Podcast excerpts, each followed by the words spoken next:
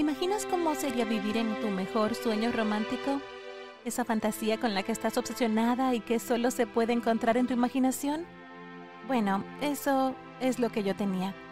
Y en la vida real, me enamoré de Esteban cuando estábamos en la preparatoria. Estábamos tan enamorados el uno del otro que juramos nunca amar a nadie más, nunca. Era guapo, respetuoso, dulce y me llevaba a las citas más románticas y especiales. Él era el novio soñado de todas las chicas de la escuela y a veces las otras chicas intentaban robármelo, pero nunca lo lograban. Él solo tenía ojos para mí y yo solo tenía ojos para él. Oye, hay algo que me gustaría que hicieras antes de que esta historia dé un giro salvaje y terrible. Dale me gusta al video y suscríbete al canal. Y de una vez pulsa esta campana de notificaciones. Gracias. Ahora sí, continuemos.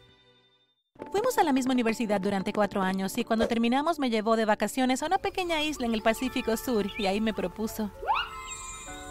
Todo estaba acomodándose para mí en el momento justo. Cuando regresamos a casa, anunciamos nuestro compromiso y los planes de boda comenzaron con bastante rapidez. No tuvimos que lidiar con mucho estrés como el que enfrentan las parejas cuando planean casarse. Los padres de Esteban eran gente de mucho dinero y nos compraron una casa muy bonita. También nos depositaron algo de dinero en nuestras cuentas porque sabían que nos llevaría un tiempo encontrar buenos trabajos ya que acabábamos de salir de la universidad. Estoy segura de que quieres saber sobre mi boda, ¿verdad? Tuvimos la boda más lujosa de la vida. El lugar era como un palacio y todo se veía muy brillante y caro. Nuestro pastel de bodas era del tamaño de una casa pequeña, lo juro. No puedo seguir enfatizando lo suficiente lo perfecto que fue todo. Hasta que pasamos un año juntos sin intentar tener hijos. Pero después de un tiempo Esteban pensó que deberíamos intentarlo. Haríamos el bebé más adorable juntos. Seguía diciéndome. Ahora, sé que suele ser la mujer la que quiere un bebé más que un hombre, pero aquí era al revés. Yo todavía quería tener más tiempo para mí. Además, estar embarazada no es divertido. Pero lo hice de todos modos y antes de que me diera cuenta, mi barriga no paraba de crecer y crecer. Y a los seis meses estaba demasiado grande. Wow, Betty, estás enorme. Creo que hay más de un bebé ahí dentro. Salvo que vayas a dar a luz a un elefante, dijo Esteban.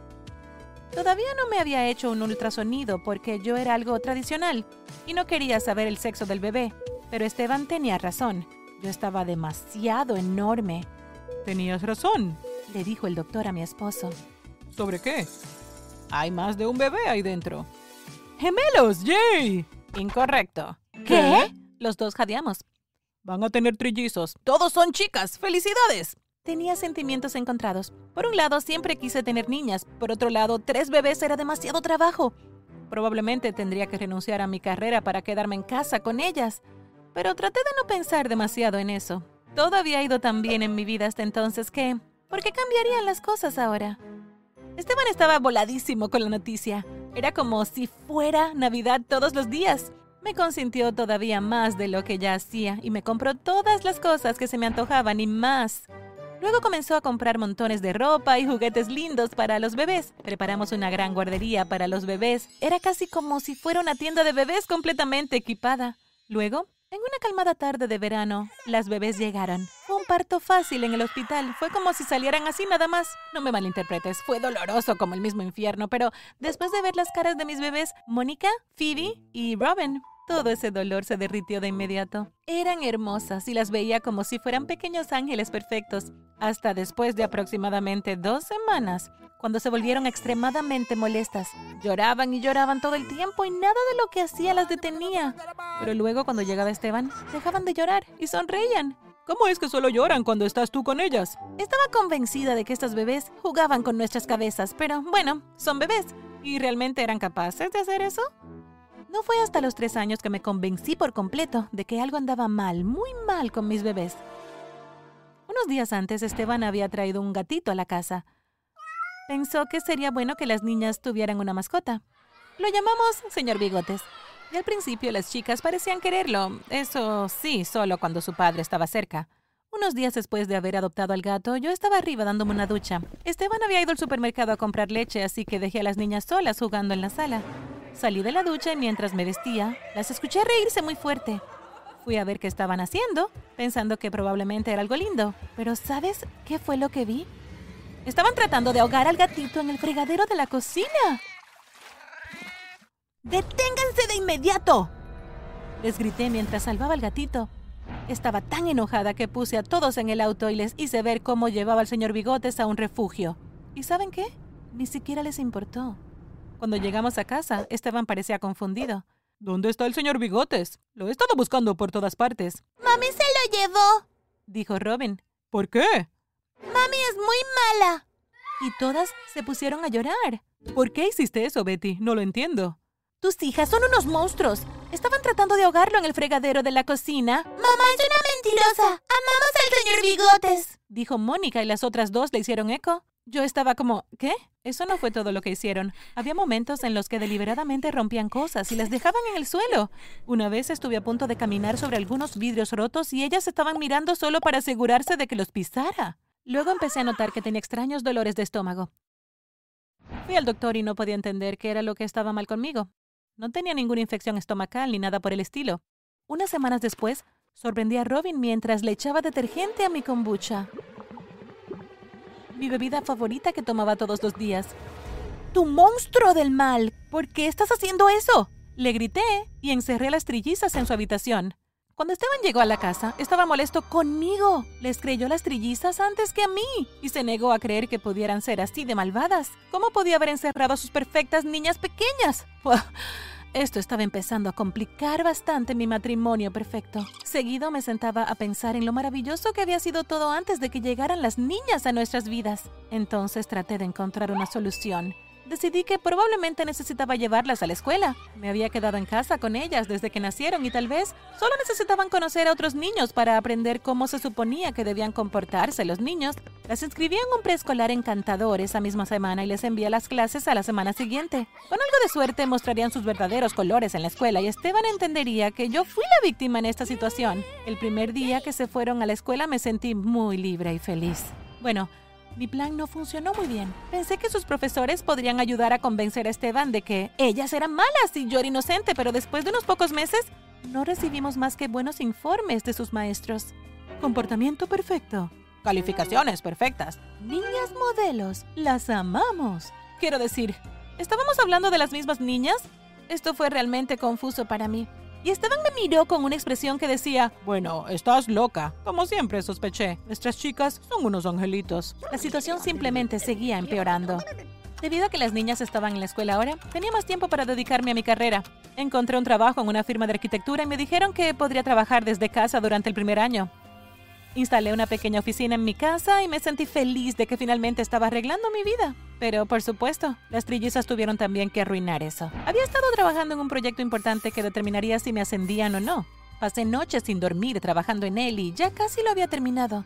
Era domingo y tenía que presentarlo el lunes. Decidí pasar el día siendo una buena madre y esposa en lugar de trabajar. Cociné una comida maravillosa, hice palomitas de maíz para que las niñas pudieran ver una película con su papá. Esteban recibió una llamada del trabajo y tuvo que salir un rato, así que fui a la cocina a lavar los platos. Entonces olí humo y los detectores de humo se activaron. ¿Qué podría ser? Estaba nerviosa. Seguí el humo hasta que me llevó a mi oficina. Las tres niñas estaban de pie junto a mi proyecto, que estaba envuelto en llamas. Phoebe sostenía una caja de fósforos y se reía. Bonito fuego, ¿eh? Dijo Mónica. ¡Monstruos del demonio! Les grité. Corrí a buscar el extintor y pude apagar el fuego yo misma. Mi proyecto se arruinó por completo. El proyecto más grande de mi vida. Esteban llegó corriendo poco después. Cariño, ¿qué pasó aquí? Mami hizo una fogata. ¡Mentirosas! No me digas que les crees, Esteban. Oye, no les hables hacia las niñas. Cariño, ¿por qué prendiste fuego a tus cosas? Eso es realmente extraño. Creo que necesitas ir a terapia. No podía creer que volviera a ponerse del lado de ellas. Salí de la habitación y fui a quedarme en un hotel esa noche. Estaba harta de todos ellos. Después de una noche lejos de ellos, me sentía recargada y lista para esforzarme más como madre. Empecé a hacerme muchas preguntas. ¿Se comportaban así por mi culpa? ¿Fue todo culpa mía? Tal vez solo necesitaba hacer un mayor esfuerzo para ser amable con ellas. Así que volví a casa con regalos para todos. Las dejé faltar a la escuela ese día y las llevé al centro comercial. Les compré helado y cualquier otra cosa que pidieron. Y después de eso las cosas mejoraron un poco. Supongo que pensaron que era mejor tenerme como amiga que como enemiga. Pero eso no duró mucho tiempo.